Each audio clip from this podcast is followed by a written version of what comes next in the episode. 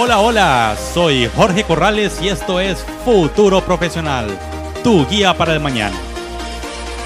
En este capítulo les traigo una entrevista que realizamos vía Zoom con el doctor Mauricio Soto González, costarricense que obtuvo un doctorado en Ingeniería de Software e Inteligencia Artificial en la Universidad Carnegie Mellon en Estados Unidos.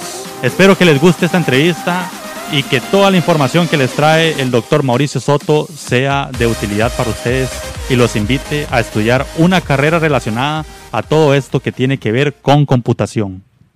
Un saludo, Mauricio Soto. Hola, hola a todos, eh, Jorge y todos los que estén escuchando, un gran placer de, que me hayan invitado al podcast y aquí estamos eh, para compartir y, nada, pues eh, en todo lo que yo pueda ayudar con muchísimo gusto. Muchísimas gracias, Mauricio. Y vamos a caer en primero en una primera sección, por así decirlo, en la que me vas a contar y vamos a identificar la profesión tuya, tu carrera. Entonces, contame desde tus propias palabras, Mauricio, eh, ¿qué es esta carrera, verdad? De ciencias de computación, todo lo que tiene que ver con ingeniería en sistemas, tecnologías de la información, eh, ingeniería de software. Contame un poco de esa línea, ¿qué es esto? Este, bueno, yo en este momento lo que soy es un investigador de software inteligencia artificial, pero comencé mi carrera como, como un ingeniero de software. Un ingeniero de software es básicamente una persona que escribe software o hace código. Eh, básicamente el código el o programas, crear programas, lo que hacen es, es una forma de automatizar tareas y lo que uno hace es escribir código en un lenguaje de programación, que hay un montón de lenguajes de programación diferentes y dependiendo de qué es lo que uno quiera hacer, algunos sirven más para una cosa o para otra. Y básicamente la idea es eh, automatizar tareas y crear, y crear software, que el software, o sea, para, para la gente y para lo que es eh, más común para las personas es, por ejemplo, todo lo que corre en su computadora es software, todo lo que corre en su celular es software. Facebook, este, Windows, su correo electrónico, etcétera, etcétera. Todo eso son programas que, son creados por ingenieros de software. Excelente, Mauricio. Eh, te hago una consulta. Es que si vos me lo preguntas a mí, yo escucho software, escucho toda esta parte de, computador, de computadoras, perdón, y para mí es algo un tema muy complejo, ¿verdad? Yo me imagino que tiene mucha matemática, eh, algoritmos, cosas así, entonces tal vez este, eh, contame si, si, si, es muy complejo o realmente, digamos, también es algo vocacional, cómo sería un perfil para una persona que quiera estudiarlo, eh, más o menos por ahí. Pues como como todas las áreas de conocimiento en la vida, tiene, tiene un nivel de complejidad, claro. Eh, uno puede empezar con cosas súper básicas, por ejemplo, por ejemplo, si una persona está interesada en, convertirse en un ingeniero de software, eh, podría empezar con lenguajes de programación súper básicos. Por ejemplo, incluso hay formas de enseñarle a niños de 6 años a empezar a programar eh, por ejemplo, hay un lenguaje de programación súper simple que se llama Scratch. Y eso es, es una forma muy visual, muy simple de entender cómo se crea un programa. Un programa, un programa está hecho de algoritmos, como usted lo decía. Un algoritmo es básicamente una serie de pasos. O sea, como decir, por ejemplo, una receta, que es que usted primero hace esto, luego hace esto, luego hace esto. Eso es básicamente un algoritmo. Entonces, yo siento que una vez, una vez que uno entiende esos conceptos que yo siento que son bastante simples, como seguir una receta, ¿quién no puede seguir una receta? Claro. Pero una vez que, uno ya empieza a meterse y meterse y meterse, ya se vuelve más complejo mientras más uno se meta, por supuesto. Mm. Pero este, en general, yo diría que, que, no hay que tenerle miedo. Yo siento que, que, eso mismo que, usted dice, que mucha gente lo ve como algo muy complicado, que, ocupa mucha mate, etcétera, etcétera. Pero, pero yo les diría que no tengan miedo, eh, no es tan complicado como lo piensan. Sí, es que Eh, es curioso porque recuerdo que, eh, bueno, en mi experiencia, ¿verdad? Tengo estudiantes y muchos estudiantes a veces me dicen, profe, es que me da miedo tal vez estudiar una carrera muy tecnológica porque tiene mucha matemática, ¿verdad? y de ahí, escucharte a vos decir que sí se puede, ¿verdad? Que realmente, realmente siento que es como disciplina y saber que se puede enfrentar, ¿verdad? Ese tipo de, de retos es lo que hace vital poder seguir adelante, ¿verdad? Este, Mauricio, digamos, en, en, tu caso, que vos decidiste especializarte con un doctorado en, en software, ¿verdad? Ingeniería o inteligencia artificial. Contame un poco de tu trabajo y cómo es su aplicación práctica. Eh, bueno, como le comentaba, yo lo que soy es investigador de software e inteligencia artificial y eso lo que significa es que yo creo modelos de inteligencia artificial para tratar de predecir cosas en el futuro. Es básicamente lo que yo hago. Entonces, por ejemplo, específicamente lo que estoy en lo que estoy trabajando ahorita es un campo que se llama el mantenimiento predictivo. El mantenimiento predictivo lo que hace es eh, tratar de predecir cómo algún equipamiento se va a comportar en el futuro para que podamos reaccionar en el presente eh, y evitar que algo malo pase en el futuro. Entonces, más específicamente, por ejemplo, trabajo para una compañía que, tiene, que, que, lidia con equipo eléctrico como transformadores de potencia y cosas así, que es equipo que cuesta miles de miles de dólares. Entonces lo que ellos quieren es tratar de evitar a toda costa que, esos, que ese equipo se joda o que, se la, o que la vida útil de, del equipo se, se gaste. Entonces lo que tratamos de hacer es monitorear cuando tenemos indicaciones de que algo malo está pasando, entonces podemos eh, tomar acción o hacer algo para que eh, eso que predijimos malo que iba a pasar en el futuro no pase. Eso es básicamente eh, lo que estoy haciendo en este momento. En el, en el pasado he hecho varias otras cosas también que tienen mucho que ver con inteligencia artificial. Por ejemplo, he lidiado mucho con reparación automática de, programas. Por ejemplo, los programas eh, pueden tener errores, que, es muy común, y, esos errores cuestan, cuestan mucho arreglarlos. Entonces, también he trabajado eh, con formas de tratar de arreglar esos programas automáticamente y con otro montón de tipo de investigación. Pero en general lo que, lo que hace un investigador es tratar de crear conocimiento nuevo o, for, o, tecnología nueva eh, que no existe en este momento para, para, solucionar algún problema. Interesante, es como una especie de sensores, por ejemplo, digamos, como cuando uno tiene un sensor en un vehículo, ¿verdad? Y el sensor te indica si, hay alguna falla en alguna parte del motor. Claro, es, es parecido, digamos, el sensor es solo una forma de detectar algo. Lo que nosotros hacemos es tomar esa información de algo que se está detectando y tratar, de, y tratar de predecir en el futuro si eso que están detectando, eh, por ejemplo, si, si, si se va a joder en el futuro, por ejemplo. Ah, ok, entiendo. Buenísima aplicación, realmente es algo, es un tema muy amplio. Claro, y, y realmente, digamos, este, más ahora, ¿verdad? Que la tecnología eh, abunda en nuestra vida porque de ahí todos tenemos un teléfono celular, ¿verdad? Todos utilizamos aplicaciones diferentes. Eh, conforme va avanzando la tecnología, ¿verdad? Va, mejorando todo lo que son los softwares, todo esto que hablan de ahora de la tecnología 5G, ¿verdad? Este, me imagino que todo eso es aplicable hacia tu, hacia tu área de campo, de estudio. Correcto, totalmente. Cada vez que sale tecnología nueva, nosotros vemos a ver cómo podemos usar esa tecnología nueva para, para crear eh, soluciones para problemas que, con los que estemos lidiando. Buenísimo.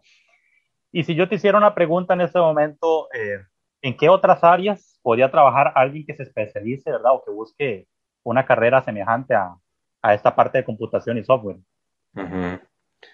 Pues eh, de ahí, alguien que estudie compu puede puede trabajar en un montón de cosas que tienen que ver con tecnología. O sea, el proceso de, desarrollo de software es un proceso que, que, tiene muchísimas partes. Eh, por ejemplo, se empieza, se empieza eh, o, la parte más, más alta, por ejemplo, son los investigadores, que son los que crean eh, cosas nuevas para hacer en el futuro y hacen prototipos y cosas así. Luego, una vez que se ha decidido qué es lo que se va a hacer, y, e incluso puede que no sea ni siquiera un producto nuevo, sino que sea eh, un arreglo de software o lo que sea. Entonces hay toda una línea de, de, desarrollo de software. Entonces, por ejemplo, tienen los ingenieros de software que son los que los que hacen el código, eh, tienen, por ejemplo, por ejemplo, analistas de datos, que son los que entienden qué es lo que está pasando con los datos y proponen soluciones. Tienen los, los testers, los que hacen pruebas, que es básicamente una vez que el código está escrito, ellos testean a ver si el código tiene errores. Eh, existen arquitectos de software, que es, por ejemplo, la gente que entiende la estructura a más alto nivel del software y trata de acomodar eh, el software en, grandes cajas o en porciones a donde quepa cada uno de los, de los componentes del programa que uno esté creando y ven este, qué, cosa, qué cosa cabe dónde o dónde poner eh, cada, cada, cada pedazo de software y cosas así. En general, eh, los equipos de desarrollo y, las compañías que tengan cualquier tipo de desarrollo de software tienen un, equipo que usualmente eh, tiene muchas partes y la gran mayoría de esas partes puede ser eh, cumplida por, por, una persona que estudie computación, por ejemplo. Entiendo. vieras que está muy de moda eh, hablando con personas jóvenes, ¿verdad? Lo que es el mundo este del gaming, ah, ¿verdad? Los videojuegos. Eh, me imagino que también una persona que pueda o que quiera trabajar, ¿verdad? O estudiar una carrera similar puede dedicarse también, pero ya de manera profesional en esta línea, ¿verdad? Que sería un gran campo de acción. Claro, claro, o sea, todo esto es desarrollo de software. Incluso e incluso podríamos hablar de otras áreas que, no son tan de software, pero que también afectan mucho a la gente que estudia compu. Por ejemplo, la gente que estudia sistemas o redes, es la gente que comparten recursos, este, en general todo lo que tenga que ver con tecnología está muy, muy, muy cerca de, las personas que estudian compu. Entonces, en realidad, o sea, en realidad vivimos en la era de la, de la información y y probablemente la carrera que, que, que tiene más opciones en este momento es el área de comp, pensaría yo. Exactamente. De hecho, que es una de las carreras del futuro, ¿verdad? Le dicen, ¿verdad? Porque ahora eh, todo se mantiene sistematizado, todo se mantiene con tecnología. Eh, un día que caiga, mm, no yendo muy largo, cuando cayó Facebook, cuando cayó WhatsApp, ¿verdad? Se incomunicó todo el mundo, ¿verdad? Y, y este tipo de cosas, ¿verdad? Uno dice, y ahora sí, esta carrera realmente es importantísima, ¿verdad?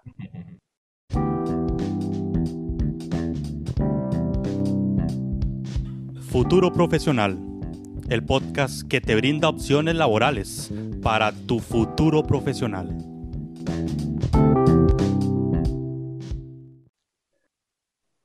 En esta segunda sección, la idea es conocer más desde tu experiencia personal sobre este mundo de la computación, tecnologías de la información, ingeniería de software, etcétera. Este, así que cuéntame, Mauricio, ¿qué fue lo que te enganchó a estudiar esta carrera? O incluso especializarte en esta área de software e inteligencia artificial. Porque me imagino que incluso tenías otras carreras en mente antes de entrar a la universidad. Contame un poco de esa línea. Este, bueno, en realidad ahí hay mucha tela que cortar porque yo en realidad no, no me veía para nada como un ingeniero de software. Durante el cole, durante el cole yo en realidad era bastante vago y en realidad bastante pues no sé, no, no, no, no, no pensaba mucho en mi futuro en general y demás. Fue, fue gracias a, los consejos de mi papá que él me, él me aconsejó estudiar alguna ingeniería y pues me puse a ver los planes de estudio de cada una de las ingenierías y, y ahí a regañadientes fue que acepté estudiar compu.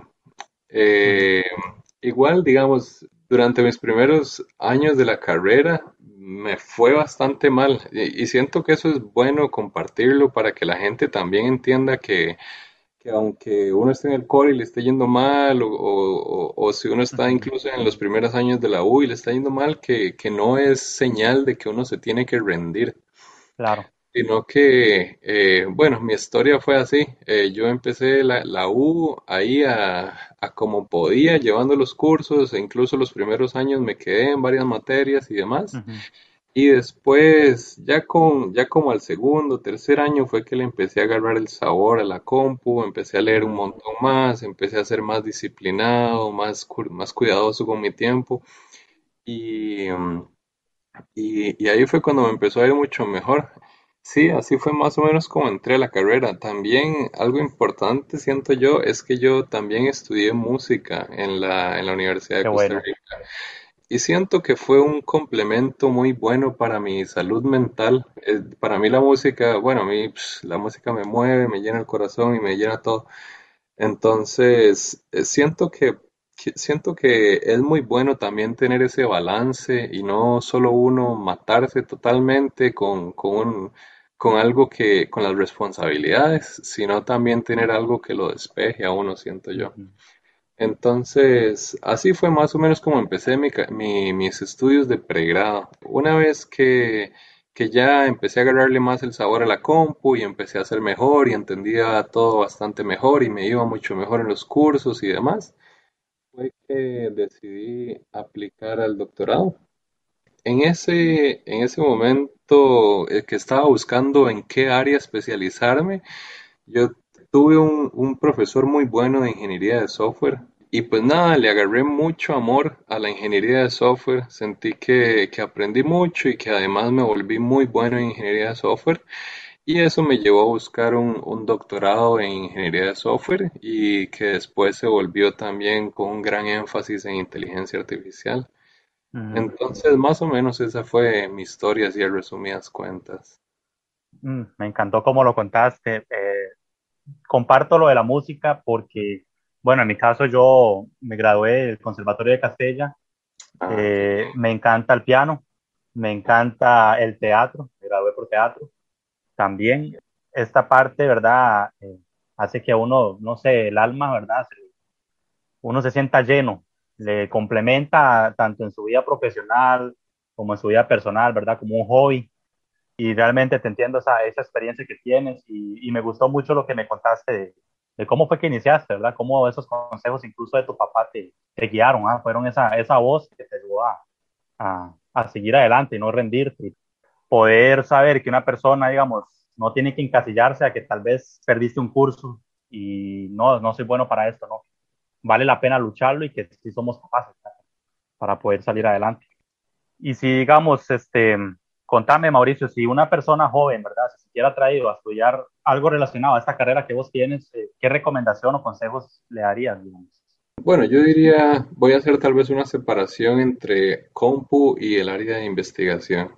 Perfecto. Si quieren, si quieren ser investigadores, eh, yo les recomendaría, yo les recomendaría que, que se, que se analicen si tienen una pasión por descubrir cosas nuevas, por entender cómo las, cómo el mundo funciona, eh, que tengan mucha resiliencia, que resiliencia es básicamente no darse por vencido, aunque uno falle muchas, muchas veces, porque eso es lo que es la investigación. La investigación es, uno entiende un problema y uno trata de crear una solución para ese problema, pero en ese proceso de crear una solución, uno falla y falla y falla y falla hasta que encuentra la solución.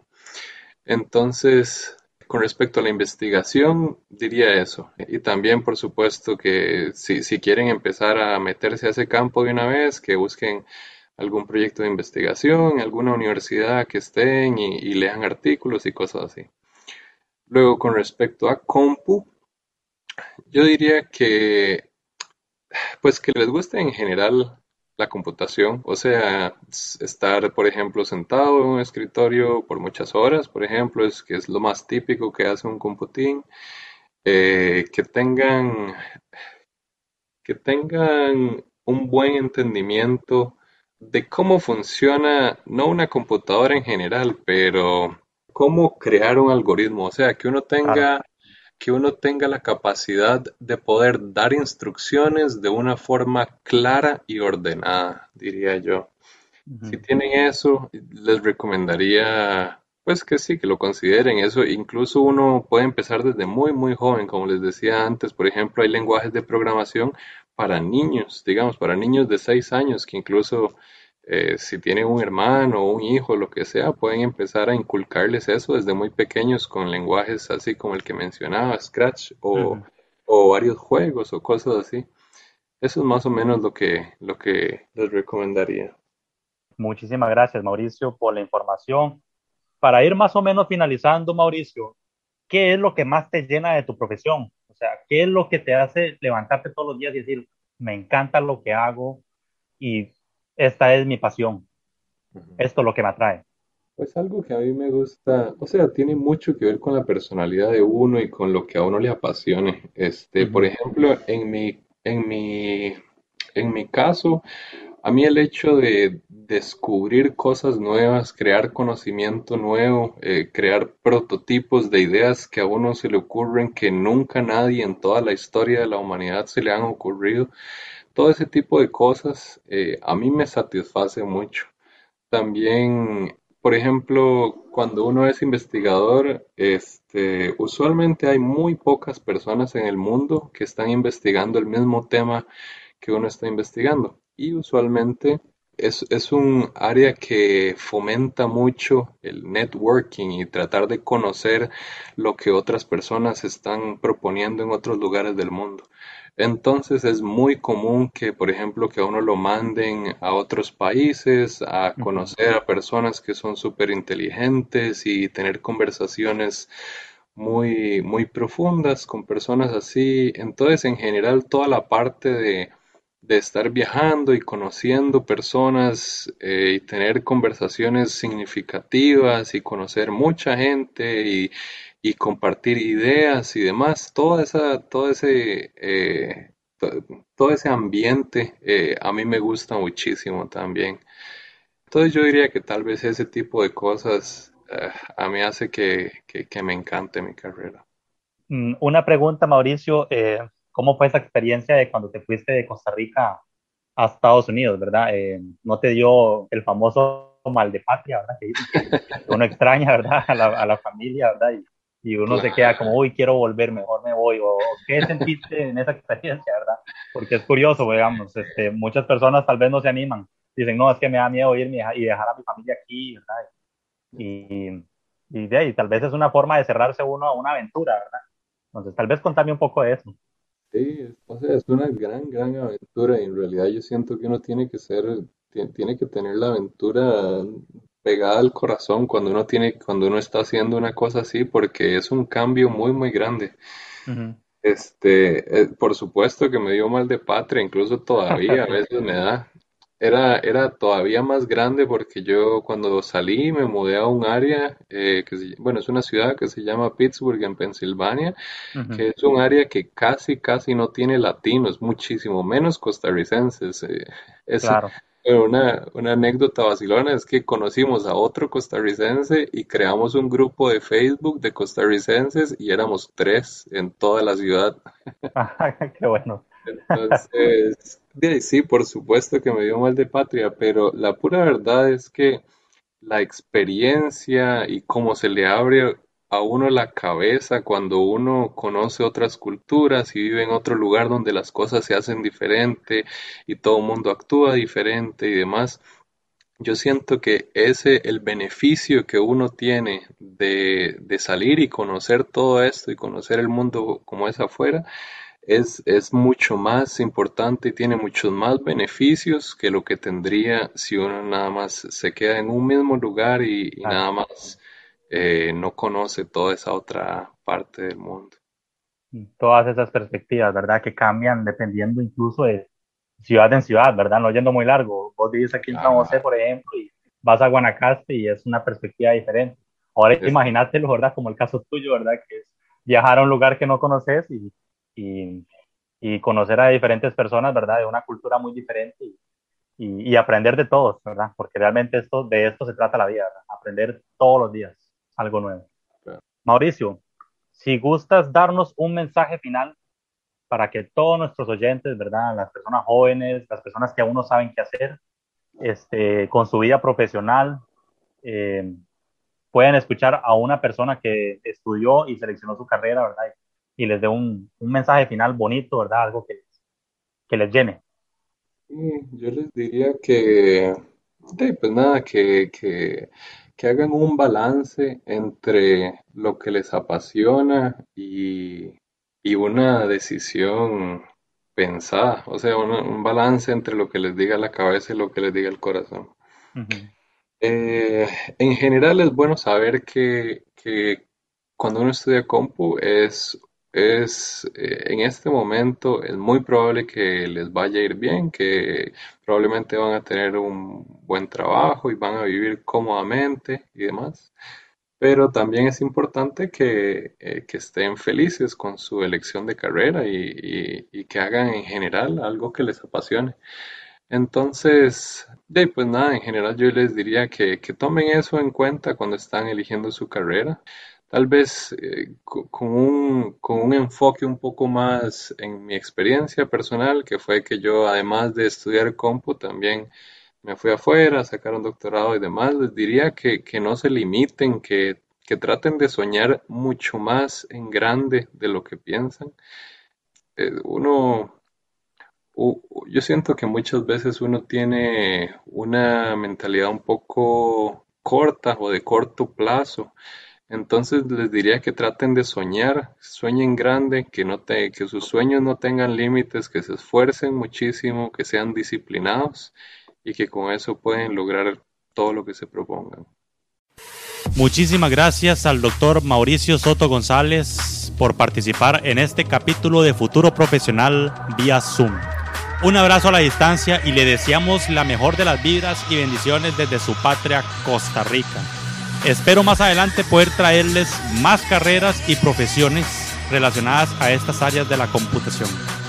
Nos despedimos, pero no sin antes invitarlos a seguir sintonizando nuestros próximos capítulos con más información que te permita dirigir tu futuro profesional.